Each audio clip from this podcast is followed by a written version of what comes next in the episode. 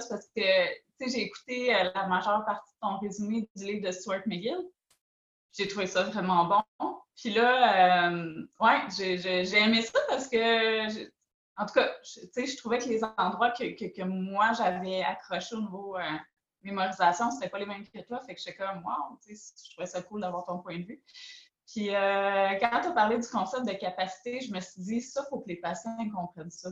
Ben, c'est ça. Puis je trouve que ça rejoint ce que je dis aux gens, puis que je mentionne dans mon vidéo. Tu sais, ta colonne est faite pour bouger. Tu sais, n'es pas obligé d'être un robot, tu sais, parce que l'exemple que je leur donne pour protéger leur dos, tu sais, pense à Barbie. Tu sais, Barbie est dans un moule de la fourche jusqu'aux épaules. Bon. Mais, tu sais, je leur dis, il y a trois moments où est-ce qu'il faut que tu y penses. C'est un, quand tu as de l'irritation déjà, tu as un avertissement. Deux, quand tu as de la fatigue. Puis trois, quand tu sais que tu vas avoir une intensité particulière. Donc, soit en termes de soulever une charge pesante, ou soit en termes de faire quelque chose de répétitif toute la journée. Tu sais, peut-être mieux d'y penser plus souvent.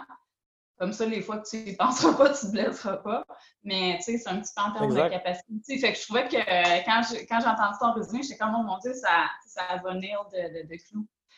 Bien, bonjour tout le monde. Bonjour, coach Mathieu. Salut, docteur Nat. oui, c'est ça, tout à fait. Alors, en cette période de, confinement, euh, on ne lâche pas la, production de matériel éducatif euh, pour notre communauté. Et euh, Mathieu, je t'ai entendu faire un excellent résumé d'un de mes livres préférés. On voit qu'il y a eu beaucoup d'amour. Le livre de Stuart McGill.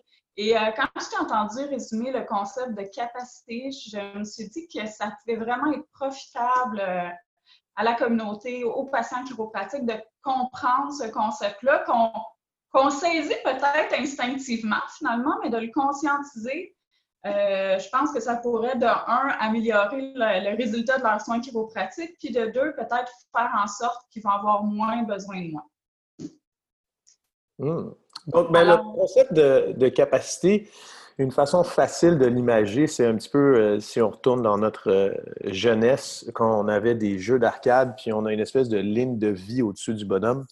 Puis au début de la, de la, partie, la ligne de vie commence très grande. Puis ça, c'est, ça serait la capacité au début de notre journée.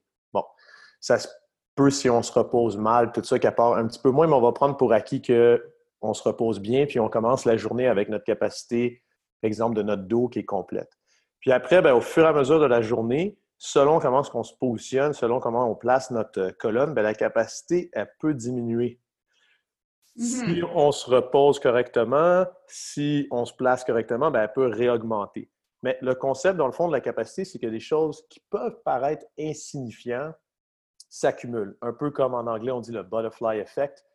A un butterfly, fait qu'un papillon qui bat des ailes d'un côté, puis ça fait un ouragan de l'autre côté. Bien là, c'est un peu le même principe. C'est que si euh, je suis sur mon téléphone puis j'ai tout le temps la colonne comme ça, bien, à la base, avoir deux minutes, ma tête comme ça, ça ne va pas dépasser la tolérance de mes cervicales. Fait que j'ai l'impression que je peux le faire toute la journée. Mais si je fais ça toute la journée, puis après ça, je lis un livre comme ça, après ça, je me brosse les dents comme ça, bien, ma ligne de capacité pour mes cervicales, bien, elle baisse, elle baisse, elle baisse. Puis malheureusement, ben, assez souvent, les blessures arrivent lorsqu'on fait un, geste qu'on a l'impression qui est insignifiant, qu'on a fait plein de fois dans notre vie. Exemple, je décide de ramasser un Kleenex à terre, puis là, hop, je me, je me barre le, cou. Ou, j'ai juste mal dormi. Les gens me disent ça pour le coup. Ah, j'étais euh, comme ça, là, je me suis réveillée, euh, j'avais mal dans le cou. Puis, euh, bon, donc peut-être qu'il y a eu un excédent d'utilisation de la capacité pendant la nuit, qui normalement, ça aurait été une petite goutte d'eau, mais là, ça a été celle qui a, fait déborder le vase, finalement. Exactement.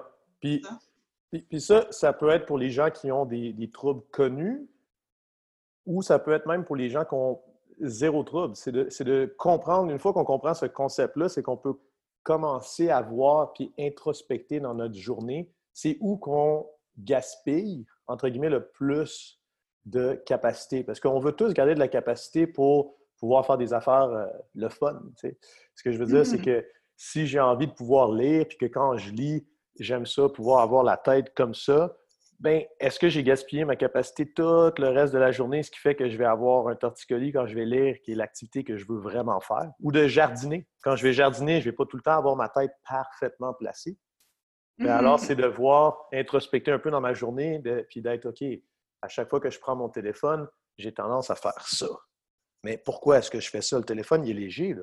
Je pourrais être comme ça.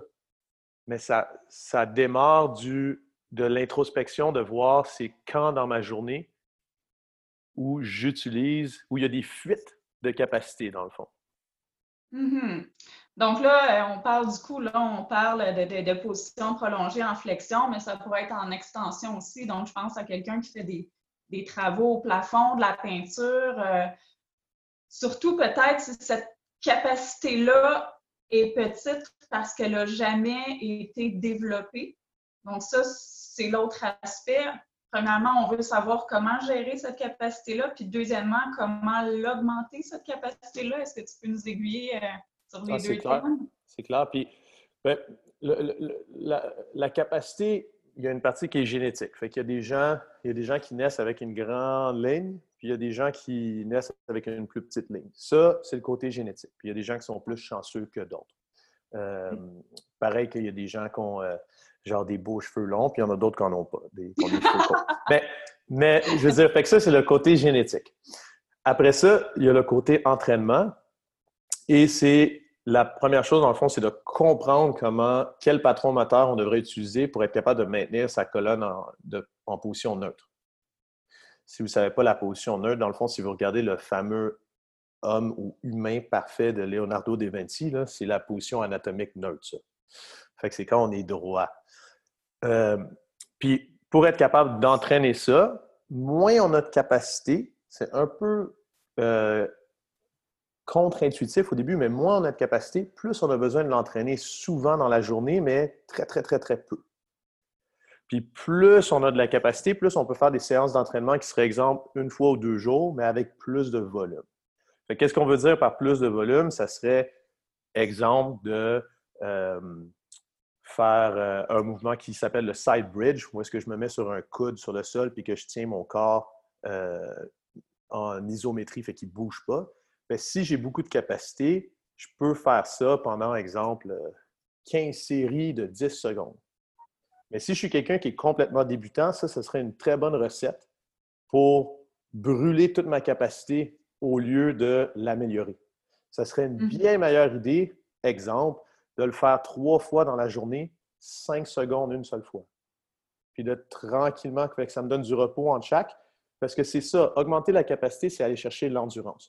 Ce qu'on euh, on sait, c'est que ce n'est pas la force du dos qui est importante, c'est l'endurance du dos si on veut prévenir les blessures. Parce qu'on fait des choses pendant longtemps. Ce n'est pas la charge qu'on est capable de lever une fois, c'est d'être capable de toffer sa journée au complet, dans le fond, avec toutes les euh, aptitudes qu'on veut pouvoir faire pour ça, il faut entraîner l'endurance. Puis ce que les gens ont du mal à comprendre, c'est que l'endurance, dans le fond, c'est d'apprendre à faire quelque chose qui n'est pas très difficile, mais plusieurs fois. Fait qu'il faut pas aller jusqu'à ce que ça brûle, un good burn, puis c'est difficile, puis je vais toffer jusqu'à temps que je tremble. Ça, c'est pas comme ça que j'entraîne mon endurance. Pas comme ça que j'entraîne ma capacité de mon dos. La capacité du dos, c'est vraiment d'apprendre à bien se placer, de conscientiser comment est-ce que je me place dans tel exemple, dans mon side bridge, dans l'exemple de mon side bridge, puis après de le tenir juste assez longtemps pour que ça devienne, exemple, sur une échelle de 0 à 10, 5 sur 10.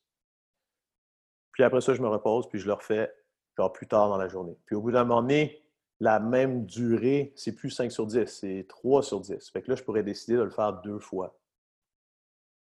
Mais il ne faut vraiment pas confondre avec l'entraînement qui serait maximal. On a tout le temps l'impression de regarder euh, les émissions euh, Biggest Loser, tout ça, puis il faut qu'on ait la face, que c'est sport sport, puis c'est pas ça la capacité pour le dos. C'est vraiment de tranquillement apprendre à bien se placer, puis le faire de, pendant de plus en plus longtemps, mais presque sans effort. toujours un effort, mais presque sans effort. Donc, dans le fond, euh, je, vais souvent dire à mes patients, bon, quand on, identifie un patron moteur qui mériterait d'être corrigé, et je leur dis, ben écoute, si tu y penses, par exemple, s'asseoir, se relever, qui est un squat, les gens le font d'une manière ou d'une autre, qui est mal dans le dos ou pas. Donc, je leur dis, si tu le fais bien, c'est un entraînement gratuit plusieurs fois par jour. Donc, ça serait un entraînement à la capacité également, finalement. Exactement. Exactement. La capacité, il faut vraiment voir ça. C'est quelque chose qu'on rentre dans notre vie de tous les jours, puis qu'on fait le plus souvent possible, mais quand ça arrive dans la journée, dans le fond. J'ai pas besoin, si je veux entraîner, euh, comme, comme, tu l'as mentionné, à, bien garder mon dos neutre quand je fais mon squat ou à pousser les fesses vers l'arrière quand je fais mon squat pour m'asseoir, ben, il y a bien assez d'opportunités dans ma journée pour le faire quand je suis débutant que de commencer à me dire, bon, aujourd'hui, je commence, puis je fais 10 minutes le plus de squats possible. Ça, c'est une très mauvaise recette pour commencer à améliorer la capacité. C'est ça, pour quelqu'un qui a des antécédents sédentaires, disons, ça ne serait pas la recette idéale. Exact. Mm-hmm. Donc, euh, côté patron moteur, euh, on avait, euh, on a en préparation quelques vidéos aussi éducatives là-dessus. On espère qu'ils vont plaire aux gens et qui sont certainement utiles dans cette ligne d'idées-là d'optimiser les patrons moteurs, d'améliorer la capacité en, recrutant, entre autres, les, les meilleures articulations et les meilleurs muscles pour exécuter des tâches euh, du quotidien. Et euh, pour ce qui est de l'introspection, si on fait un petit résumé de ce que, de ce que tu amenais là-dessus, comment quelqu'un peut améliorer son introspection? Ça serait d'identifier les, les, tâches qui sont les plus longues dans sa journée, dans le fond? Bien, en fait, la, première, étape, c'est ce que tu nous mentionnes, c'est qu'il faut absolument euh, savoir de quoi ça a l'air, de bien bouger. Puis ça, même si c'est des mouvements qu'on dit qui sont fonctionnels, qu'on fait tous les jours, ça ne veut pas dire que c'est des mouvements qui sont faciles à faire, surtout si malheureusement on a pris des mauvais plis. Ben, on ne sait pas toujours exactement de quoi ça a l'air un bon deadlift. On a des méconceptions, exemple, de comment il faut placer son dos, ses genoux.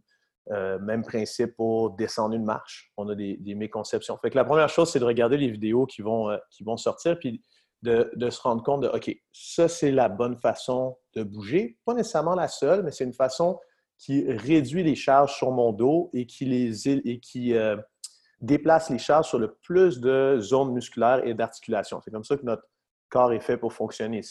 On disperse la charge sur le plus mm. d'articulation et le plus de muscles possible au lieu de surcharger une structure. Puis une fois qu'on a fait ça, ben, l'introspection, ça va être de sérieusement regarder sa journée, puis de se mettre à être conscient de toutes les petites routines qu'on a et sur lesquelles on n'est plus conscient. Parce que par définition, une routine, c'est quelque chose auquel on ne pense plus vraiment. Un exemple de routine, c'est vous avez sûrement aucune idée de quel soulier vous mettez en premier. C'est rendu une routine. Fait que tu ne sais plus quel soulier tu mets en premier, tu fais juste le faire parce que ça ne te coûte aucune, aucunement. Pareil, quand on part notre auto, de quel côté est-ce qu'on se retourne pour regarder notre angle mort en premier? On ne sait pas nécessairement parce que c'est une routine. c'est de commencer à se dire, OK, aujourd'hui, je vais essayer d'être conscient de ma position au travers de la journée, puis prendre des notes. Ce n'est pas nécessairement la, la, durée, mais c'est plus la fréquence à laquelle potentiellement on se met dans cette mauvaise position-là, mais surtout sans en être conscient. Parce que dès qu'on commence à en être conscient, on est vers le succès. Parce que là, on va pouvoir être capable de corriger parce qu'on sait c'est quand que ça arrive. Fait que c'est, l'introspection, c'est vraiment de commencer à savoir c'est quoi les éléments déclencheurs de mon, ma mauvaise hygiène de position. Est-ce que c'est regarder la télévision? Est-ce que c'est mon temps d'écran sur mon téléphone? Est-ce que. Fait que c'est pas tant arrêter de regarder votre téléphone. C'est juste, à chaque fois que je prends mon téléphone, je suis conscient que, ouh, il y a une potentielle amélioration à faire là. Je ne suis plus dans ma mmh. routine, je suis rendu conscient de ça. Et à l'inverse, parfois, on pourrait dire que, bon, ben, c'est pas la position optimale, mais euh, pour ce, moment-là, c'est correct, ça ne causera pas trop d'inconvénients. Je suis un peu pressé. À un autre moment, j'optimiserai. Exact, on est conscient. Puis, quand on comprend ce concept de, capacité-là, ben, on est conscient que, exemple, moi à la maison, si je passe trois heures de ma journée à jouer à la lutte gréco-romaine avec mes filles, ça va avoir pris un peu de ma capacité parce que je me tortille dans tous les sens, ça. Peut-être faut que je sois conscient que si je décide de m'entraîner après, hmm, peut-être qu'il va falloir que je décharge un tout petit peu. Peut-être qu'il faut que je sois conscient que dans ma journée, je ne suis pas habitué à faire de la lutte toute la journée. Fait que ça a grugé un peu de ma capacité. Il y a peut-être aussi le, manque de sommeil puis le stress euh, émotionnel qui peut faire en sorte qu'on ne recharge pas complètement notre ligne de capacité. Ça, c'est très, très intéressant. Euh, c'est quelque chose qu'on oublie souvent et dont euh, Stuart McGill parle énormément. c'est le stress physique versus le stress mental. Notre corps n'a aucune idée de la différence. Ce qui veut dire que si je change rien au niveau physique, je continue à me lever à la même heure, je continue à aller au gym à la même heure, faire la même série d'entraînements, le même travail.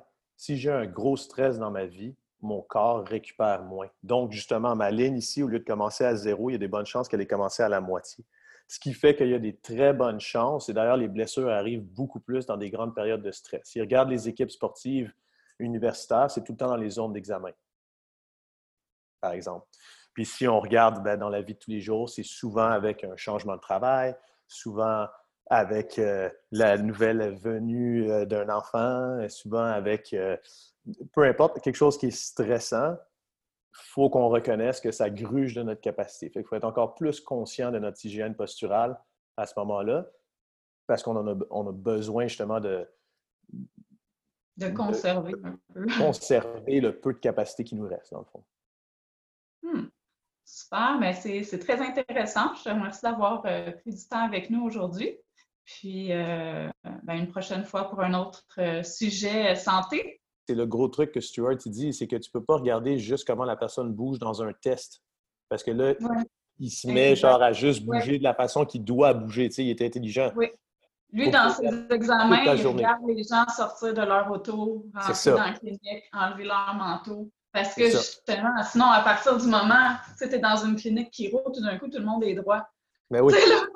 c'est ah, lui, euh, j'adore, j'adore le fait qu'il dit que dans le fond, le mouvement lui-même est le test. Il dit, utilise le functional screening, utilise ci, utilise ça. Mais dans le fond, assois-les sur une chaise. Regarde. What?